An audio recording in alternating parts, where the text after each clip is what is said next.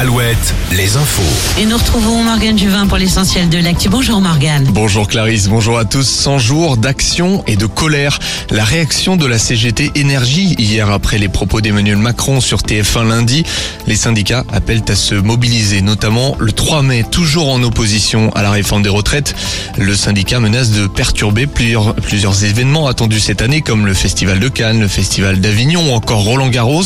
Des menaces de coupure de courant comme à l'aéroport de Montpellier et dans un collège de l'Hérault où Emmanuel Macron s'est rendu jeudi en déplacement. Les motards descendent dans la rue aujourd'hui en opposition au contrôle technique des deux roues. Le gouvernement n'a toujours pas fixé la date d'entrée en vigueur de la loi, mais l'opposition est toujours bien présente. Rassemblement en ce moment à Bordeaux et Rennes, ce sera en début d'après-midi à Angers, Nantes, La Roche-sur-Yon ou encore Brest et Tours. Une opération de nettoyage de plage aujourd'hui en Loire-Atlantique à Basse-sur-Mer et Pornic.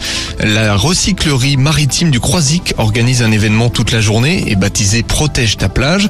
Le nom parle de lui-même. Le collectif Surfrider de son côté donne rendez-vous en ce moment à Pornic sur la plage de la Noé-Veillard. Week-end de football après la défaite du SCO hier en Ligue 1. Deux matchs aujourd'hui.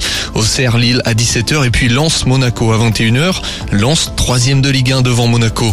Une division en dessous, les chamois vont tenter de se relancer en recevant Caen. Laval affronte Sochaux et Guingamp-Pau.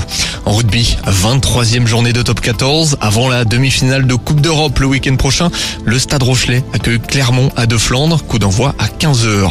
On termine sur les terrains de volet. Saint-Nazaire et Poitiers jouent ce soir dans le cadre du tournoi de qualification européen. Les Nazériens reçoivent Montpellier et Poitiers jouent à Paris. Enfin, quart de finale retour de Liga féminin. Les Neptunes de Nantes affrontent le Canet. Rendez-vous à la mi-journée pour un nouveau point sur l'information.